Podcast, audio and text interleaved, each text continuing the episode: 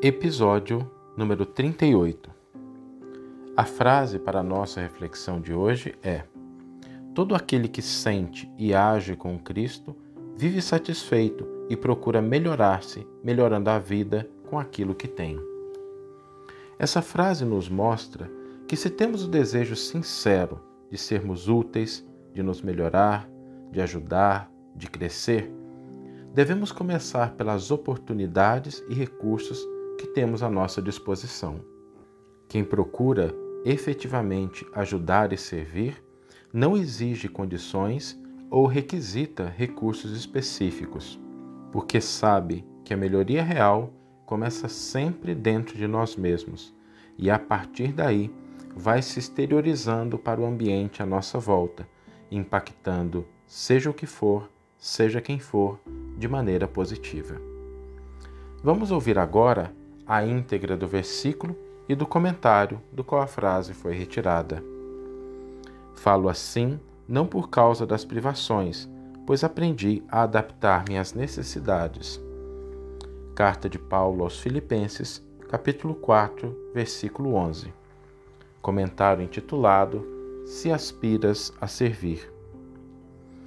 Afirmaste no veemente propósito de servir. Entretanto, para isso, apresenta cláusulas diversas. Dispõe de recursos próprios, conquanto humildes, para as tarefas do socorro material. Contudo, esperas pelo dinheiro dos outros. Tens contigo vastas possibilidades para alfabetizar os necessitados de instrução, mas espera um título oficial que talvez nunca chegue. Mostra pés e braços livres que te garantem o auxílio aos irmãos em prova Entretanto, espera os acompanhamentos que provavelmente jamais se decidam ao concurso fraterno. Relacionas talentos múltiplos a fim de cumprires a abençoada missão de amor puro entre os homens. Todavia, esperas em família pelo companheiro ideal. Se acordaste para a cooperação com Jesus, recorda a afirmativa de Paulo: Aprendi a contentar-me com o que tenho. Quando o apóstolo escreveu essa confissão, estava preso em Roma. Em torno dele, o ambiente doloroso do cárcere, guardiães desalmados, companheiros infelizes, pragas e palavrões.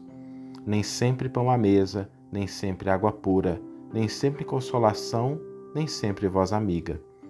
No entanto, ao invés de desanimar, o pioneiro do Evangelho cede vida e força, serenidade e bom ânimo de si próprio se aspiras a servir aos outros, servindo a ti mesmo no reino do Espírito, não percas tempo na expectativa inútil, pois todo aquele que sente e age com Cristo vive satisfeito e procura melhorar-se, melhorando a vida com aquilo que tem.